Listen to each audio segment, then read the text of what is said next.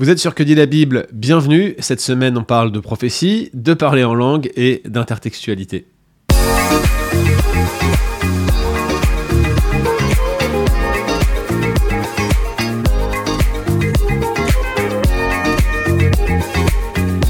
Alors nous avons le privilège cette semaine dans euh, Que dit la Bible de recevoir le docteur Timothée Minard qui est euh, enseignant à l'ISTE à Madagascar et qui est docteur en théologie, spécialiste du Nouveau Testament. On va discuter ensemble de la réutilisation de euh, Joël chapitre 2, un texte bien connu qui nous parle du jour du Seigneur mais qui est réutilisé dans un contexte tout à fait incroyable, celui de la première effusion du parler en langue, en tout cas à l'époque néo-testamentaire, au moment de la Pentecôte, lorsque que euh, les disciples qui sont présents à Jérusalem, avec tous les juifs de la multitude qui sont rassemblés pour la fête à ce moment précis, se mettent à parler des langues, apparemment des langues connues, si l'on s'en tient au texte, qui euh, sont exprimées devant la foule et qui surprennent tout le monde au point qu'ils sont accusés d'être ivres. Et c'est là donc que Pierre prend la parole et justifie finalement euh, cette situation au moyen du texte de Joël chapitre 2. Sauf que voilà, on a du mal à voir comment ça fonctionne au niveau contextuel, et on se demande pourquoi les apôtres réutilisent ce type de texte dans un contexte qui apparemment n'a strictement rien à voir. Alors est-ce que les apôtres citaient les textes hors contexte, comme certains l'affirment, ou bien est-ce qu'il y aurait une autre explication? Eh bien, nous allons demander à Timothée Minard de nous éclairer. Et c'est un épisode qui tombe très bien, puisque je vous rappelle que dans quelques jours, au moment de la parution initiale de euh, cet épisode de Que dit la Bible, eh bien, nous aurons notre formation transmettre qui s'intitule Prophète et écrivain. En fait, c'est notre troisième module d'Ancien Testament où on va justement parler de la littérature prophétique. Et figurez-vous que le professeur Timothée Minard y interviendra à mes côtés. Dans ce contexte-là, je vous en dis plus tout à la fin de cet épisode, donc restez jusqu'au bout. Toutes les informations sont à retrouver juste après euh, le jingle de cet épisode de Que dit la Bible. Que le Seigneur vous bénisse. Timothée Minard, bonjour. Bonjour.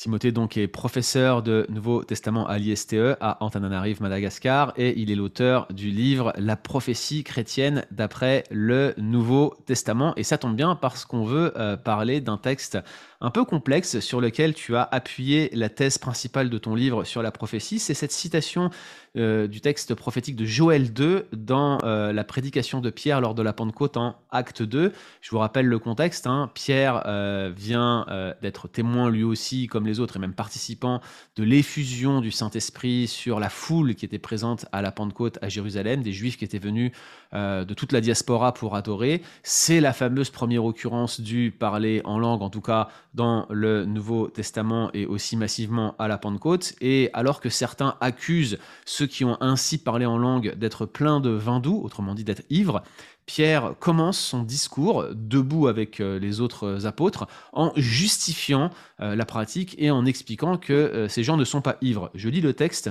en Actes chapitre 2 à partir du verset 14. Alors Pierre, debout avec les onze, éleva la voix et énonça ce qui suit à leur adresse. Homme de Judée, dit-il, et vous tous qui habitez à Jérusalem, prêtez l'oreille à mes paroles. Sachez-le, ces gens ne sont pas ivres comme vous le supposez, ce n'est que la troisième heure du jour, mais c'est ce qui a été dit par l'entremise du prophète Joël. Voici donc la citation de Joël 2. Dans les derniers jours, dit Dieu, je répandrai de mon esprit sur tous. Vos fils et vos filles prophétiseront, vos jeunes gens auront des visions et vos vieillards auront des rêves. Oui, sur mes esclaves, hommes et femmes, en ce jour-là, je répandrai de mon esprit et ils prophétiseront. Je donnerai des prodiges en haut dans le ciel et des signes en bas sur la terre, du sang, du feu, une vapeur de fumée. Le soleil se changera en ténèbres et la lune en sang avant que vienne le jour du Seigneur, ce jour grand et magnifique. Alors, quiconque invoquera le nom du Seigneur sera sauvé. Première question pour toi, Timothée. Euh, certains suggèrent que les apôtres euh, ne citaient pas l'Ancien Testament en tenant compte du contexte d'origine, ni même en cherchant une cohérence contextuelle dans leur insertion ou leur citation dans le Nouveau. Et euh, cette citation de Joël 2 par Pierre en acte 2 est souvent pointée du doigt comme étant un exemple d'incohérence contextuelle. Qu'est-ce que tu en penses? Est-ce qu'il y a une incohérence ou est-ce que la citation est parfaitement cohérente avec le contexte qui l'entoure? Je pense qu'elle est tout à fait cohérente, bien entendu. Euh, bon, après, bien entendu, il faut, accepter euh, que les, apôtres ont raison aussi. On, se croit, voilà, c'est aussi une question, mais je, pense qu'en tant que croyant, on n'a pas de doute là-dessus. Mais c'est vrai, ce qui se passe à la Pentecôte, donc c'est la venue de l'Esprit. il y a plusieurs textes de l'Ancien Testament qui annoncent une venue future de l'Esprit, que Dieu va déverser son esprit, répandre l'Esprit euh, dans, une période plutôt eschatologique. Il y a plusieurs textes, par exemple chez Ésaïe ou Ézéchiel, qui évoquent plutôt euh, la venue ce que va provoquer la venue de cet esprit, c'est une sorte de vie nouvelle, un renouvellement de la vie, la sanctification aussi. On pourrait dire que c'est l'esprit, le côté vivifiant, sanctifiant de l'esprit qui est mis en avant. Mais il y a un, texte qui évoque le, rôle de l'esprit dans l'inspiration des, paroles, dans la, révélation, et c'est celui de Joël. Joël est à peu près le, seul texte prophétique de l'Ancien Testament qui, annonce que lorsque l'Esprit sera déversé, non seulement ça va changer la vie de ceux qui le recevront, ça, apporte la vie, la, sainteté, le salut, mais aussi ça va faire d'eux des gens qui vont avoir euh, des visions, des, rêves et aussi surtout qui vont prophétiser. Donc et dans ce sens-là, c'est de ça que parle la Pentecôte dans le texte d'acte 2, l'accent de la venue de l'Esprit à la Pentecôte n'est pas sur le fait que les disciples sont euh, devenus saints ou sanctifiés par l'Esprit ou qui sont, commencent une vie nouvelle, même si c'est bien sûr impliqué, mais ce n'est pas l'accent du texte. L'accent, c'est sur le fait qu'ils se mettent à parler dans des langues qu'ils ne connaissent pas et qu'à travers ça, ils disent quelque chose. Ils disent la grandeur de Dieu, la gloire de Dieu, et que ceux qui sont autour, qui sont en visite à Jérusalem, des juifs de la diaspora, entendent dans leur langue maternelle euh, ces, choses-là. Bien entendu, il faut relier ça à ce que dit Jésus aussi en acte 1, lorsqu'avant de monter au ciel, il annonce la venue de l'Esprit. Il dit, vous recevrez euh, l'Esprit Saint euh, qui viendra sur vous, une puissance pour le témoignage. Vous serez mes témoins jusqu'aux extrémités de la terre. Donc, ce qui arrive à la Pentecôte, c'est aussi, euh, aussi cela. Et dans les actes en général, chez, Luc, même dans l'évangile de Luc, Luc insiste beaucoup sur cette dimension de l'esprit qui inspire le témoignage des apôtres, qui inspire le témoignage chrétien, qui inspire la parole aussi de, la prédication. Par exemple, lorsque Pierre va prendre la parole, on dit qu'il est rempli du Saint-Esprit devant le Sanhédrin. Lorsque Paul va commencer son ministère, on dit qu'il est rempli du Saint-Esprit, puis il parle. Donc il y a, vraiment ce, rôle entre l'Esprit et euh, la transmission du message apostolique, la transmission de la, parole de Dieu. Et quelque part, ce dont est parlé en langue vient illustrer ça, et un peu prophétique, on pourrait dire, annonce à l'avance euh, ce témoignage, cette propagation de, l'évangile. Donc, c'est pour moi, voilà, c'est un texte qui illustre bien cela. Le, texte dit dans les derniers jours, l'Esprit viendra. Qu'est-ce que ça va produire? Ben, Ça va produire le fait que ceux qui recevront l'Esprit vont prophétiser, vont donc transmettre quelque part la parole de Dieu. Alors euh, l'autre grand argument de ceux qui défendent une incohérence contextuelle, c'est vraiment cette perspective eschatologique que l'on retrouve. Alors euh, Pierre dit qu'il euh, s'agit d'une prophétie qui s'applique pour les derniers temps.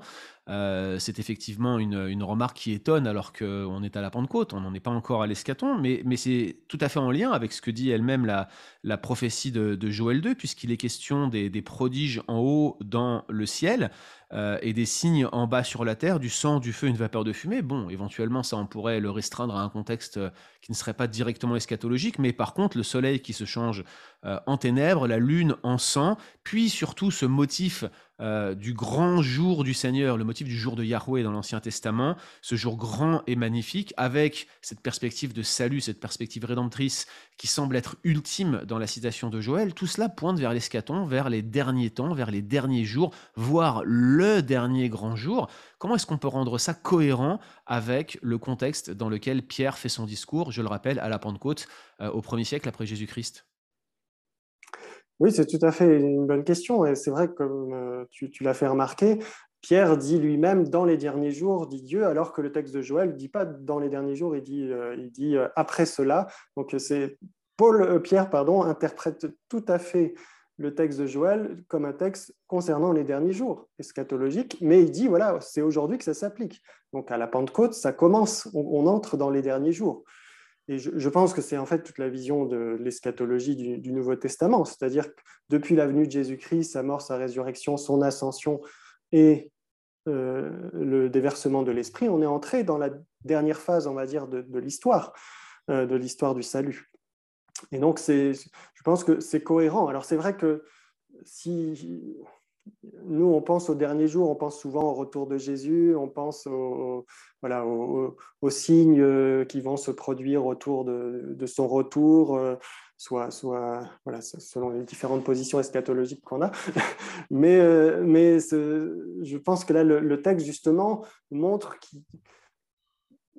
que ce dernier jour a différents aspects aussi. Et je pense que c'est un, texte d'ailleurs très intéressant, Joël 3, sur, sur l'eschatologie, parce que d'une part, il annonce la venue de l'Esprit qui, est déjà là, qui, je veux dire qu'on expérimente nous jusqu'à aujourd'hui. Il, fait aussi le lien avec des prodiges. Et là, là aussi, la citation, on n'a pas le terme signe dans le texte de Joël, mais c'est là dans Acte 2. Donc il y a ces signes et prodiges. Et les signes et prodiges, si on lit juste le verset euh, après la citation, euh, qu'est-ce que dit Pierre? Il dit Écoutez, homme d'Israël, Jésus le Nazaréen, cet homme de Dieu accrédité auprès de vous par les signes et des prodiges.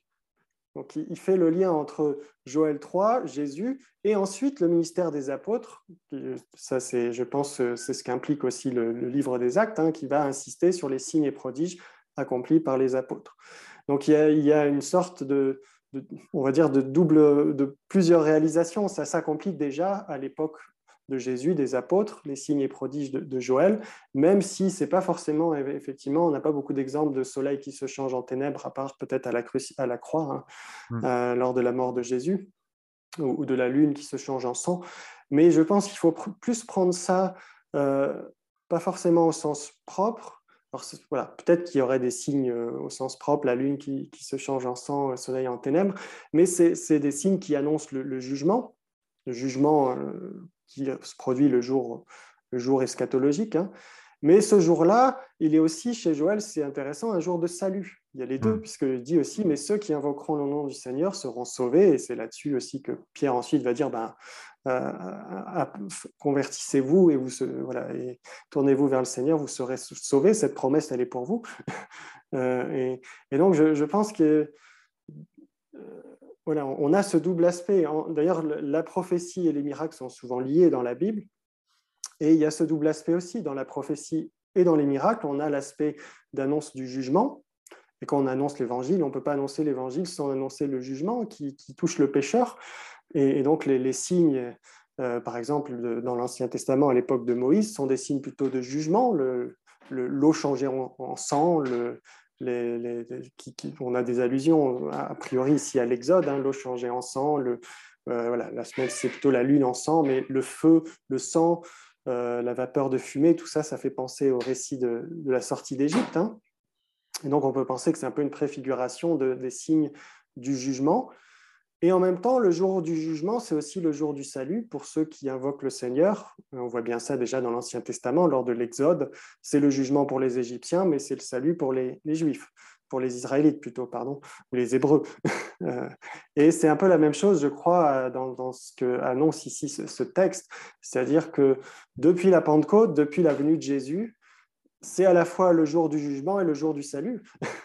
Euh, c'est le jour du jugement euh, et quelque part les, qui se manifestent parfois aussi par, par, le message que vont transmettre euh, les prophètes, les apôtres, et, et, par les signes et prodiges aussi qu'ils peuvent produire, qui sont à la fois plutôt des, signes de grâce, et par, comme la, guérison, comme l'exorcisme, ou des signes de jugement, comme par exemple euh, Ananias et Saphira, hein, qui vont mm. mourir sur place.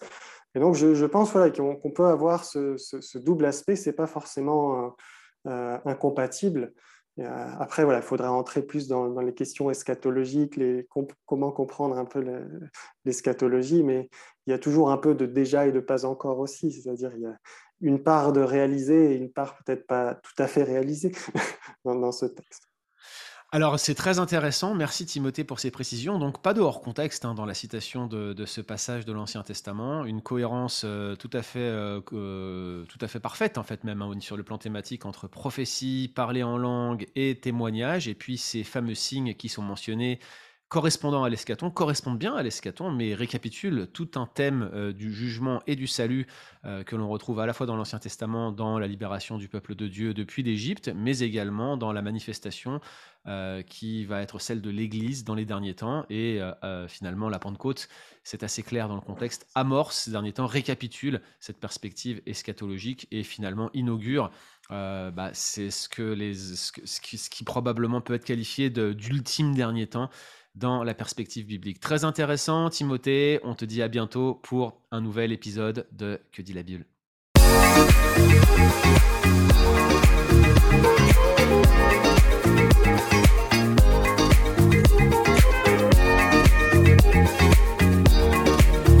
Salut à tous, c'est Guillaume. J'aimerais vous inviter à notre formation Prophète et écrivain, qui n'est autre que le troisième module de notre cursus d'Ancien Testament dans notre programme de formation Transmettre, qui s'étoffe mois après mois. C'est un cours qui va se focaliser sur les écrits dits prophétiques, l'une des euh, composantes de l'Ancien Testament qui a le moins les honneurs euh, des lecteurs modernes, puisque c'est un corpus qui est difficile à comprendre, souvent impopulaire, on a du mal à se l'appliquer à soi-même, beaucoup de messages de jugement, euh, souvent un contexte théologique et historique qui est méconnu ou mal compris, et donc euh, souvent on fait l'impasse sur ces livres où on les lit un peu rapidement sans forcément bien les comprendre. Alors ce que je vous propose, c'est qu'on aille regarder ces livres prophétiques de l'Ancien Testament, mais on va pas s'arrêter là, on va en profiter pour se poser des questions sur la figure du prophète et le développement du motif prophétique dans l'Ancien Testament, qui est très important parce qu'il inclut des personnages comme Élie, Élisée, mais également euh, Moïse. Vous savez, quand Moïse dit L'Éternel vous enverra un prophète comme moi. C'est un motif fondateur qui va être développé tout au long de l'Ancien Testament. Et puis la figure du prophète va prendre euh, différentes euh, tournures, différents aspects tout au long de l'histoire de la rédemption dans l'Ancien Testament. On va en profiter d'ailleurs pour en faire un petit excursus vers le Nouveau Testament pour essayer de regarder comment cette figure prophétique évolue dans le Nouveau Testament. On aura notamment dans le cadre de ce cours euh, un échange Timothée Minard et moi-même, docteur Timothée Minard qui est professeur à l'ISTE à Madagascar et qui est l'auteur d'un ouvrage qui s'appelle La prophétie chrétienne d'après le Nouveau Testament, un ouvrage qui est en train de devenir un texte de référence pour euh, tous les étudiants euh, de ce sujet-là, qui vient juste de sortir et qui rencontres déjà un franc succès que je vois citer un peu partout. Donc Timothée va se joindre à nous, et puis on aura aussi euh, quelques réflexions un peu plus un peu plus techniques sur déjà la stratégie rhétorique des prophètes. Comment se fait-il qu'on se retrouve avec des oracles disséminés ici et là dans les livres prophétiques? Comment est-ce qu'ils faisaient pour prendre la parole lorsque ces oracles étaient sous une forme orale euh, au préalable, et puis surtout comment est-ce qu'ils ont ensuite pris forme écrite? On parle parfois d'inscriptuation prophétique. On va étudier cette question-là dans le cadre de ce cours, et on va étudier bien sûr au passage la stratégie rhétorique des prophètes et bien sûr, ce cours contiendra une introduction à l'ensemble des livres du corpus prophétique. Il vient compléter notre cours sur le Pentateuque, notre cours sur la littérature historique et également le cours à venir sur euh, la littérature sapientale, littérature de la sagesse et littérature poétique qui devrait arriver à l'automne. Donc notre cursus d'Ancien Testament s'étoffe et je serai très content donc d'enseigner ce cours de littérature prophétique le 25 juin prochain. Euh, il est encore temps, avant le 18 juin, de euh, bénéficier d'à peu près 50% de réduction sur le prix du cours en euros et en dollars canadiens avec le code AT3. Ne vous privez pas de cela, inscrivez-vous rapidement. Soit dit en passant, on offre aussi euh, la possibilité d'avoir accès pour 30 jours à notre cours d'ecclésiologie avec Mick Caron, qui est le directeur, le président de Nine Marks francophone. Alors voici tout ce qu'on vous offre pour ce mois de juin avec Transmettre. Je vous dis donc à très bientôt, rendez-vous le 25 juin.